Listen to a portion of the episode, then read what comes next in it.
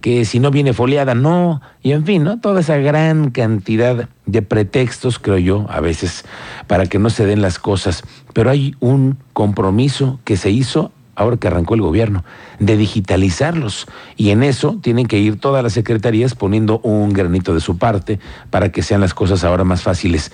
Vamos viendo, vamos haciendo una auditoría como ciudadanos, como medios de comunicación, a lo que están haciendo los representantes del gobierno. Está en la línea Toño Rangel, él es el secretario de Planeación y Participación Ciudadana del, del gobierno. ¿Cómo te va? Perdón, Toño, ¿cómo te va? Buenas tardes. ¿Qué tal? Buenas tardes, quiero saludarte a ti y a todo tu, auditorio. Gracias, Toño. Y bueno, muy contento de, platicar con ustedes. ¿En qué van, oye? Porque ya cumplimos un año, hace un año que tú viniste aquí a la cabina y dijiste, bueno, había un, hay un proyecto, hiciste un evento de participación ciudadana y has involucrado muchas autoridades y secretarías. ¿En, en qué van, de, de acuerdo al porcentaje que tú tienes planeado? Muchas gracias. Sí, fíjate que es un tema muy complejo, es un tema muy robusto, eh, implica o implicó varios meses de hacer un diagnóstico a profundidad, dado que bueno, pues los eh, encontramos que los trámites se encontraban dispersos en todas las diferentes dependencias de gobierno del estado y así encontramos 140 portales distintos en donde podrías tener información o acceso a información respecto a los trámites eh, que pues, los ciudadanos y los ciudadanos realizan normalmente. Eh, a partir de ahí nos pusimos una meta de tener un portal único, portal único de eh, que, que, tuviera pues la totalidad de los trámites de gobierno del estado. Este digamos, esta meta ya la cumplimos, ya la tenemos. Hoy en día tiene en gobierno, en, la página de gobierno del Estado puedes encontrar en la parte de servicios y trámites el total, la totalidad de todos los trámites que puedes realizar, son alrededor de 500 trámites en el gobierno del Estado, y fuimos el primer Estado a nivel nacional en dar cumplimiento a ese objetivo, dado que es un objetivo que no solamente corresponde a Querétaro, sino que también se planteó para todos los eh, estados de la República. Eh, en ese sentido también comenzamos a hacer un eh, trabajo coordinado con los municipios del Marqués, de Corregidora, de San Juan del Río y de la capital aquí en Querétaro para tener un solo cronograma y que pudiéramos integrar los trámites tanto del Estado como del municipio, dado que a los ciudadanos pues poco les interesa si el trámite que están realizando compete a la esfera eh, municipal o estatal y desde ese punto de vista nos pusimos la meta de poder eh, rediseñar eh, los trámites y ponerlos todos en un solo portal. Hoy en día en Querétaro, Estado, tenemos un solo portal y en estos siguientes meses estaremos ya integrando la información del resto de los municipios que te acabo de mencionar para posteriormente en una segunda etapa, en el tercer año de gobierno, estaremos integrando ya la información del resto de los municipios de tal suerte que tengamos todo en una sola página. Y estoy viendo que los trámites, por ejemplo, los más consultados para que la gente los tenga claro es el trámite para la obtención de licencia en almacenaje y venta de consumo de bebidas alcohólicas es el número uno que es de los más consultados en la página de gobierno, el registro al padrón de prestadores de servicios ambientales y la autorización de verificación vehicular, como más, ¿no? Más allá de, de muchos más que ustedes tienen, pero son los principales tres. Ahora, hay que, para poder formar parte de ello, tienes que registrarte, tienes que hacer un trámite ante el gobierno para que ya puedas tener el, el acceso a todos estos trámites? No, no, directamente puedes, eh, o sea, la intención es que todos los trámites en un par de años, todos, todos, la totalidad, los puedas realizar directamente desde la página, sí registrándote, registrando tus, tus datos, básicamente como cuando registras o das de alta un correo electrónico y a partir de ahí poder, eh, digamos que gestionar desde tu computadora todos los trámites de punta a punta, es decir, e-, electrónicos de punta a punta. Te pongo el ejemplo de la carta de antecedentes no penales, que fue el primero que sacamos en conjunto con la Fiscalía.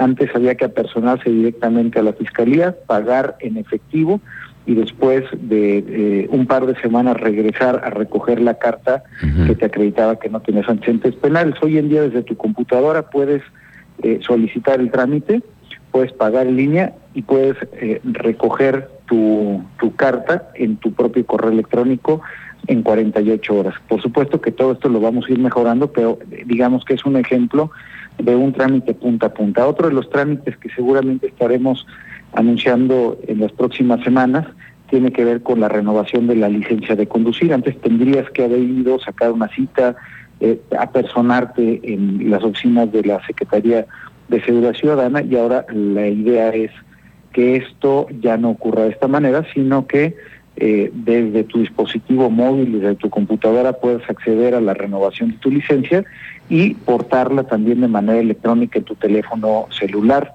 Eh, esto ya nos lo permite la ley nacional eh, o la ley federal y estamos haciendo las adecuaciones pertinentes para cumplir con todos los requisitos y que las ciudadanas y los ciudadanos ya no tengan que apersonarse ahí, incluso abrir la posibilidad para que los exámenes médicos de la vista, eh, y el examen básico que se realiza a las ciudadanas y a los ciudadanos, pues ya no se haga directamente ahí, bueno, o bien haya más alternativas para que cualquier médico que, eh, digamos, cumpla con los requisitos, pues pueda también extender los certificados y de esta manera, pues también facilitarle los canales, los horarios, eh, y las comodidades a los eh, ciudadanos. Oye, esta sorpresa eh, que me dices de la, expedición de licencias para conducir, que sería un gran avance, porque además te quiero decir que hay muchos que seguramente tienen la licencia vencida, pero solamente saber el trámite que tienen que hacer, que es ir a perder toda la mañana a la Secretaría, pues los inhibe a hacerlo.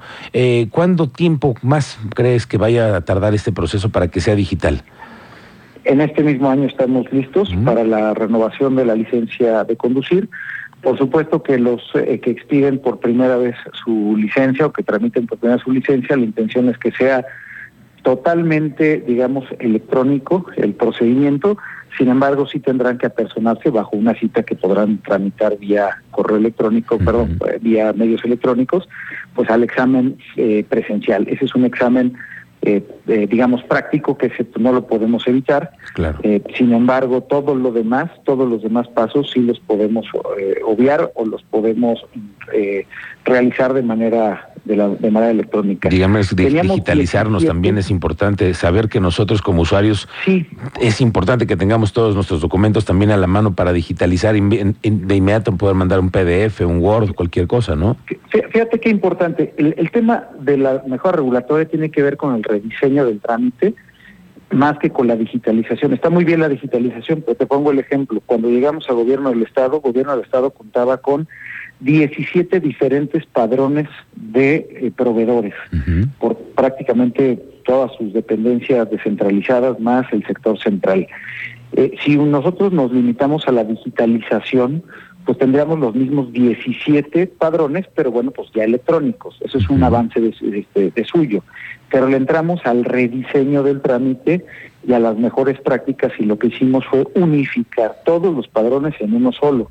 De tal suerte que hoy en día los proveedores de gobierno del Estado, los que le vendían a UCB, con los que le querían vender, por ejemplo, a la CSEC, o también le querían vender a gobierno del Estado, pues antes se tendrían que registrar en tres diferentes padrones, hoy en día tienen que hacerlo solamente en uno y lo pueden hacer completamente por vía electrónica.